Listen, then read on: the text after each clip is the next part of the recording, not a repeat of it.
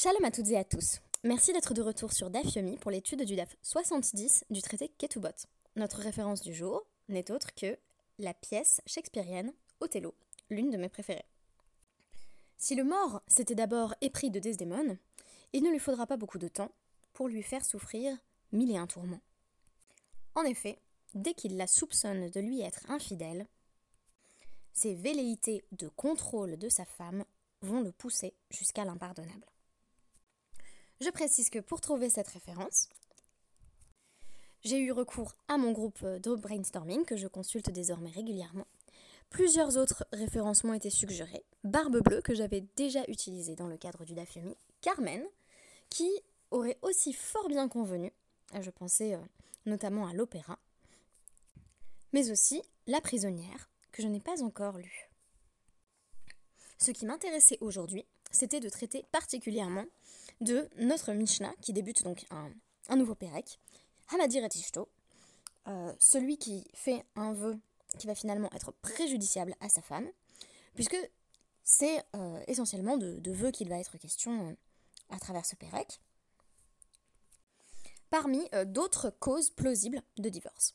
En effet, sur le Dafyomi Tendel Center, il est précisé que, en général, le couple fait à peu près ce qu'il veut tant qu'il a respecté les obligations des sages en matière d'établissement de la ketouba, il revient à chaque époux et épouse de gérer la relation comme bon lui semble, de sorte que tous les arrangements devraient convenir dans le cadre de la Torah. Et pourtant, il en existe qui donnent lieu à un divorce immédiat, imposé par les sages. Deux cas de figure se présentent. Soit les Chachamim considèrent que l'époux est en tort, auquel cas il prononce le divorce et le contraigne à verser la somme inscrite dans son contrat de mariage, soit, dans la perception des sages, c'est l'épouse qui est en faute, auquel cas elle perd le bénéfice de cette somme d'argent et doit divorcer sans elle. Il y a trois catégories de situations qui vont pouvoir conduire à un divorce immédiat. Les Nédarim, un vœu qu'aurait fait le mari et qui pénaliserait sa femme, sachant que l'inverse n'est pas vrai, puisque une femme qui aurait fait un vœu contre son mari serait susceptible de voir celui-ci annulé par le mari, prérogative que n'a pas l'épouse. Il peut s'agir d'un divorce en raison d'un comportement inapproprié de l'un des deux époux, et il sera notamment question euh, de la Mishnah, un peu plus loin dans le traité Ketubot, euh, qui nous parle du couvre-chef féminin. Donc, en effet, euh, il peut y avoir divorce sans avoir à verser la Ketuba à une femme si celle-ci euh, s'est découvert les cheveux lorsqu'elle sortait dans la rue. Et enfin, il peut y avoir divorce imposé à partir de moumine, c'est-à-dire du constat que l'un des deux époux a un trait physique particulièrement repoussant pour l'autre époux. Nous y reviendrons, car pour l'instant il n'est question que des vœux. Nous avons donc le cas de l'homme qui est Madir Atishto. Un homme qui fait un vœu pour interdire sa femme de tirer le moindre bénéfice de lui. Vous me direz, c'est exactement le contraire de ce qu'il s'est engagé à faire à travers l'acte de mariage. Nous avons déjà évoqué à travers plusieurs podcasts les obligations de l'époux. Non seulement lui garantir une certaine somme fixée par la ketouba, mais aussi, au cours du mariage, lui donner Sheera, Ksuta et Onata, nourriture, vêtements et relations conjugales.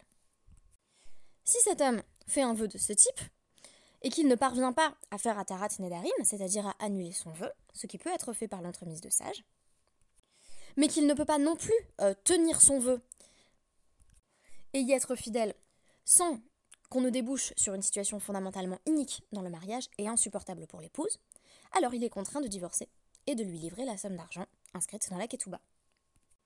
Mais que signifie les Hanotlo? Avant de nous plonger dans la Mishnah, notons d'emblée parce que c'est important pour le contexte, que à la fois pour Rashi et pour Tosfot, euh, les Hanot ne peut pas désigner les relations sexuelles ou la mitzvah ona. En effet, autant on considère qu'une femme peut dire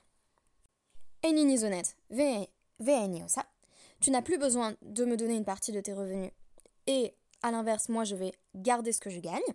Donc elle se dissocie de son mari du point de vue euh, de la dépendance financière, ce qui lui permet justement d'acquérir son indépendance. Ce cas-là est possible, Mais il semble qu'une femme ne puisse pas dire à son mari Eh bien, je renonce à la mitvatona, je renonce aux relations sexuelles. Car les sages ont présenté la sexualité dans le cadre conjugal comme absolument essentielle. Donc, pas de mariage sans mitvatona. Du coup, pour Rachi, euh, si le mari avait pensé en disant euh, qu'elle ne pouvait pas, euh, donc Notlo, profiter de lui, si le mari avait pensé inclure les relations sexuelles, cette partie du vœu ne rentre simplement pas du tout en jeu. c'est comme s'il n'avait rien dit. On ne, on ne, prend pas ça comme étant la signification de son vœu. Et de même pour Tosfot, Léa Notlo ne peut faire allusion qu'à des obligations monétaires. Alors vous me direz, pourquoi peut-il s'exempter de ses obligations monétaires? Penchons-nous d'emblée sur la Mishnah. Amadir et à Anotlo, c'est un, homme qui fait un vœu pour euh, dire à sa femme qu'elle ne peut plus profiter de ce qui lui appartient, donc de, sa propriété, de, son argent. Asloshimium, Yamid Parnas. Jusqu'à 30 jours, euh, il va quand même devoir subvenir à ses besoins, mais par l'intermédiaire euh, d'une sorte de curateur donc euh, une tierce personne, qui va venir gérer les dépenses du couple. Alors la Guémara va, poser la question, bien entendu, bah, comment c'est possible? Parce que si euh, le Parnasse représente le mari, c'est un peu comme son chaliard, c'est son représentant, et donc euh, c'est comme si le mari la nourrissait. Et donc la Guémara va nous expliquer que donc ça peut être le cas d'un homme qui dit l'homme qui nourrira ma femme ne sera pas perdant. Sous-entendu, je vais payer en fait la personne qui nourrira ma femme, et quelques bonnes âmes euh, va se, déclarer et accepter de transmettre en réalité euh, bah, l'argent euh, qui sera ensuite remboursé par l'époux. De sorte que, techniquement, c'est le libre arbitre du Parnasse, de ce curateur, qui choisit de nourrir l'épouse. Donc, Yotermikan, et maintenant on a dépassé les un mois, Yotiv et Ketouba. Divorce obligatoire, et il doit lui donner la Ketouba. Question immédiate de la Gemara.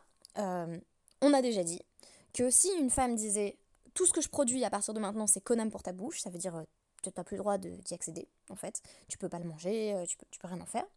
Alors, euh, le mari n'a pas besoin d'annuler le vœu parce que ce vœu n'a aucun sens, tout simplement parce qu'une femme a l'obligation de donner une partie de ce qu'elle gagne pour aider le mari à subvenir aux besoins de l'épouse. Donc on nous dit ici pourquoi il n'y a pas réciprocité, c'est-à-dire pourquoi on ne nous dit pas aussi que cet homme qui dit bah je vais arrêter de m'occuper de toi. Le vœu ne prend jamais effet parce qu'il a l'obligation de le faire. Alors, réponse de la Guémara, c'est un cas où le mari dit, eh ben, donc c'est une femme qui gagne sa vie par ailleurs, et le mari lui dit, bah écoute, t'as qu'à utiliser euh, ce que tu gagnes, et puis euh, tu vas te, débrouiller toute seule, ok?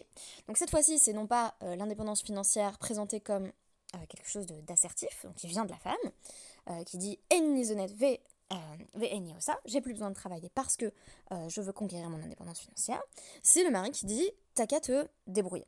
Alors, euh, si c'est le cas, question suivante sur la Mishnah, pourquoi est-ce qu'on a besoin d'un parnasse? Parce qu'en fait, elle gagne assez. elle devrait pouvoir se débrouiller. Réponse elle ne gagne pas assez. Elle gagne de l'argent, mais elle gagne un SMIC et ça ne suffit pas à subvenir à tous ses besoins. Mais si elle ne peut pas subvenir à tous ses besoins avec cette somme, alors, eh bien de nouveau, le vœu ne devrait pas rentrer en application et il ne devrait pas pouvoir euh, se désister euh, face, à ses propres face à ses propres obligations. Réponse de Rabashi. Elle a assez pour le strict minimum, mais elle n'a pas assez pour les petits plus. Elle a assez pour euh, se payer des pâtes tous les jours, mais elle n'a pas assez pour une livraison de sushi de temps en temps.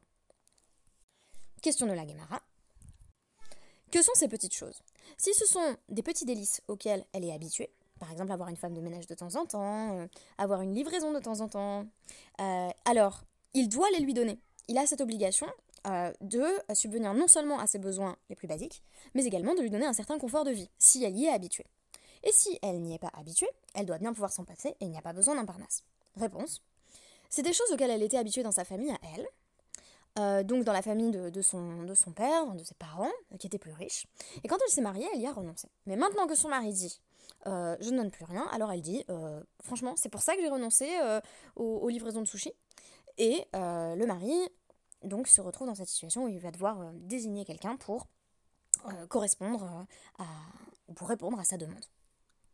Alors Rabbi Yehuda va nous proposer donc une version un peu différente en nous disant Israël Chodesh Yekayem. Donc si c'est un, un juif lambda, cet arrangement il peut tenir pendant un mois, mais au bout de deux mois, Yotiv Ketuba. le mari va devoir effectivement arrêter de, de jouer la comédie en fait et, divorcer parce que voilà on peut pas laisser sa femme comme ça avec une personne extérieure qui s'occupe de ses besoins. On, expliquera pourquoi dans un instant. Mais si c'est un Kohen Shnai Nikayem donc euh, un prêtre, on va laisser le mariage euh, continuer comme ça dans cet état de crise, hein, visiblement, parce que là le mari essaye de priver sa femme de quelque chose d'élémentaire. Mais Shlosha, Ketuba, au bout de trois mois ça ne fonctionne plus, et le divorce est obligatoire, donc euh, le break est terminé. donc pourquoi est-ce qu'il y aurait plus de temps pour un Cohen? Parce qu'un Cohen ne pourra jamais épouser la femme dont il a divorcé, donc on lui laisse le temps de la réflexion. Donc question du coup de la Gemara sur ce passage, Pourquoi spécifiquement 30 jours? Lo Shamiba euh, Inaché, Velo Zilabamilta. Jusqu'à 30 jours, les gens ne savent pas que en fait cette femme est brouillée avec son mari. Et, euh, et la chose n'est pas humiliante pour elle. Euh, ils savent pas que euh, c'est une tierce personne qui doit faire tout ce petit manège avec le mari pour qu'elle puisse obtenir son dû. Shamiba Inaché, euh, donc t'as fait. Si on, on attend plus de temps que ça, euh, tout le monde entend parler de la chose et donc tout le monde euh, va jaser en disant euh, ils sont en train de se séparer, son mari lui donne plus rien.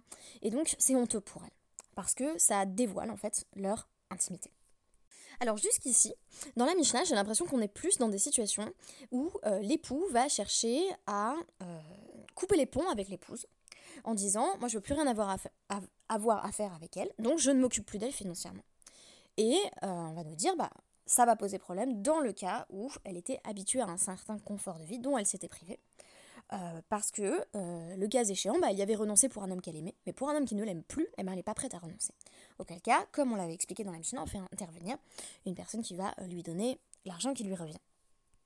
Ce qui revient à préciser que si la femme n'avait pas de source de revenus ou de source de revenus suffisante, et que euh, le mari voulait faire un vœu de ce type, ce vœu ne, marcherait simplement pas du tout, euh, parce que si la femme n'a pas d'autonomie financière suffisante, euh, ce vœu est totalement illégitime. Donc on a vu que en fait, le vœu qui prive la femme est applicable dans un domaine extrêmement restreint, donc très très restreint par les sages, et même quand on fait ce vœu, c'est divorce automatique, parce qu'en fait, on, est en train de dire au mari, tu, tu peux pas continuer à, jouer sur une relation de ce type. Si tu ne veux plus d'elle, si tu veux vraiment rompre les liens qui vous unissent, bah en fait c'est le divorce. C'est pas, euh, euh, je sais pas moi, le, le, chantage à, au mésonote. Euh, il peut pas éternellement lui soutirer ce qu'il doit lui donner. Mais ce qui m'a plus intéressé dans la deuxième partie de la Mishnah, et c'est pour ça que j'avais proposé des références donc en fait c'est moi qui ai demandé sur le, groupe, j'ai dit des références sur un, homme en fait qui cherche à contrôler une femme. Et donc c'est là qu'on m'a proposé Othello, Barbe Bleue, Carmen et la prisonnière. Euh, pourquoi? Parce que j'ai trouvé ça frappant. Donc, euh, je, vous, lis ce passage. Hamadir Atishto, chez l'Otitom, Echad, Mikol, Aperot, Yotzi, Veiten, Ketuba. Très intéressant. Euh, donc, j'attends le commentaire de la Gemara dessus, puisque le commentaire de la Gemara est linéaire par rapport à la Mishnah, on n'y est pas encore arrivé. Donc, c'est un homme qui fait un vœu en disant Ma femme n'aura plus le droit de goûter. Euh, Mikol Aperot, donc c'est pas forcément un fruit, mais c'est un aliment en fait, il faut, faut, le comprendre dans le sens général. Il doit euh, immédiatement, très important, hein, euh, divorcer et lui donner donc euh, sa ketouba. Ça veut dire quoi? À chaque fois qu'on nous dit yiten ketouba Ça veut dire que c'est lui qui est en faute. donc Rabbi Yehuda dit s'il est s'il est Israël, si c'est un, juif lambda, ça peut tenir un jour. le mariage tient un jour, mais, mais pas deux. Et s'il est Cohen, le mariage tient deux jours, mais pas trois. Donc, en fait, les, les sages ont une tolérance très limitée pour ce genre de scénario où on a une relation qui s'instaure, qu'on doit qualifier de toxique, où il y a une tentative de contrôle. Euh, je sais pas si vous avez vu, euh, parfois il y a des couples qui fonctionnent un peu comme ça, euh, ou moi ça m'a toujours beaucoup gêné, où c'est plutôt un, homme qui est un peu obsédé par l'apparence et qui dit Oh là là, tu devrais pas manger ce Kinder parce que tu vas grossir. Donc, de même, scénario très gênant. Et là, j'ai l'impression que donc il, dit voilà chez chez Lotito Mechan Nicolas Perrot, c'est un homme qui dit je veux t'empêcher de manger quelque chose. Et là, il est en train d'exercer un contrôle qui est totalement indu. alors on a envie de dire, bah non, mais je comprends pas, le mari c'est le Baal, il y a quand même, surtout à, l'époque de la Guémara, il y a l'air d'avoir une relation euh, de domination au moins relative, c'est vraiment euh, lui le, chef de famille. Mais en fait, on voit que cette, domination, euh, si elle s'exerce, si on suit l'hypothèse du patriarcat bienveillant, qui est notamment l'hypothèse de Judith Optman, alors en fait, cette domination, elle est extrêmement limitée, et elle est peut-être applicable sur certains points euh, économiques, mais ça veut pas dire qu'en fait un, homme il fait ce qu'il veut de sa femme, donc il peut pas il peut pas lui commander sur des aspects qui lui sont propres à elle. Il peut pas dire tu, vas maintenant, à partir de maintenant, je te mets au régime pomme. C'est pas possible. Et de même, Ramadir Atishto, chez l'eau, Tit Kachet, Echad, Mikol, Raminin, un homme qui dit à sa femme Je, je t'interdis de porter ce parfum. eh bien, pareil, divorce automatique. donc, Rabbi Yossé dit si elle est pauvre et donc elle n'a pas l'habitude de mettre du parfum, il y a divorce automatique s'il lui a dit je t'interdis de mettre du numéro 5 de Chanel pour la vie. voilà, divorce, parce que même si elle n'a pas envie de mettre du numéro 5, elle n'a pas les moyens de s'acheter du numéro 5, il a quand même pas le droit de faire ça. Et si elle est riche, et donc elle a déjà l'habitude de se mettre du parfum, c'est 30 jours maximum. Ce vœu peut durer 30 jours. En fait, ça veut dire quoi? Le mari, il a 30 jours pour faire annuler son vœu, et sinon, euh, c'est plus possible. Ils peuvent, peuvent plus vivre ensemble parce qu'il lui impose quelque chose euh, qui, pour elle, est déjà acquis par rapport à son, niveau de confort. Donc vraiment, euh, une Mishnah qui me semble absolument passionnante. En fait, je crois que toutes les Mishnayot de ce Pérec sont des, trésors en matière de représentation des hommes, des femmes et essentiellement du couple. Ici, on a vu donc dans un premier temps que si le mari est dans une situation où il cherche à couper les ponts avec sa femme, il veut plus d'elle en fait, enfin, il veut plus être en relation directe avec elle, ou il a un besoin de subvenir justement à ses besoins à elle. Alors, les sages disent, bon, ça peut durer un temps, euh, à un moment donné, il faut arrêter euh, ce manège et il faut le divorce. Quand on ne s'entend plus du tout, euh, qu'on est voilà, dans, cette logique vraiment assez irréversible, c'est, c'est le divorce et bien entendu, le, mari est fautif dans la situation. Mais aussi, et c'est ce qui m'intéressait encore plus, le mari ne peut pas se désigner comme comme le, bah, de sa femme en fait, c'est-à-dire qu'il ne la domine pas. Euh, il ne décide pas de, euh, de ses allées et venues, il ne décide pas de ce qu'elle porte, il ne décide pas du, parfum qu'elle choisit de se mettre, il ne décide pas de ce qu'elle mange. Elle est euh, autonome, à part entière, et toute relation de ce type, où le mari voudrait exercer ce genre de contrôle, et profiter de son pouvoir en fait, est considérée comme une relation à laquelle il faut mettre fin de façon quasi instantanée en fait. notamment, je, reprends le Hamadir et Tishto chez Lotitam et Mikola Perrot, c'est vraiment divorce tout de suite. Dès qu'il lui a dit tu peux plus manger de chocolat, on a envie de dire ok, bon bah elle mangera plus de chocolat non, non, divorce. Euh, donc très intéressant. Euh, ne pas laisser ce genre de dynamique s'installer dans un couple. Euh, alors je dis pas que à l'heure actuelle, dès qu'on a effectivement une tentative du mari de contrôler un aspect de la vie de sa femme, il faut tout de suite que, le, mariage cesse. Mais il faut être plutôt dans une logique en fait de la tarat nedarim. Il faut très très rapidement, presque instantanément, annuler son vœu et cesser d'être dans cette velléité de contrôle de la personne qu'on aime. Je l'ai appliqué ici, euh, suivant le cadre de la Mishnah, euh, de l'homme vers la femme, mais euh, moi-même, au début du mariage, j'étais pas du tout exempte de ce trait, de cette volonté en fait de, contrôler mon mari et ce qu'il faisait. Donc j'ai notamment mis des ultimatums pour qu'il arrête de fumer des cigarettes. Alors, je peux pas dire que je le regrette, mais je peux dire que la manière dont je l'ai fait relevait un petit peu de la logique qui est ici condamnée dans la Mishnah. Donc voilà, euh, faire attention à laisser à l'autre euh, sa liberté et surtout à lui permettre de garder euh, son identité. Merci beaucoup et à demain.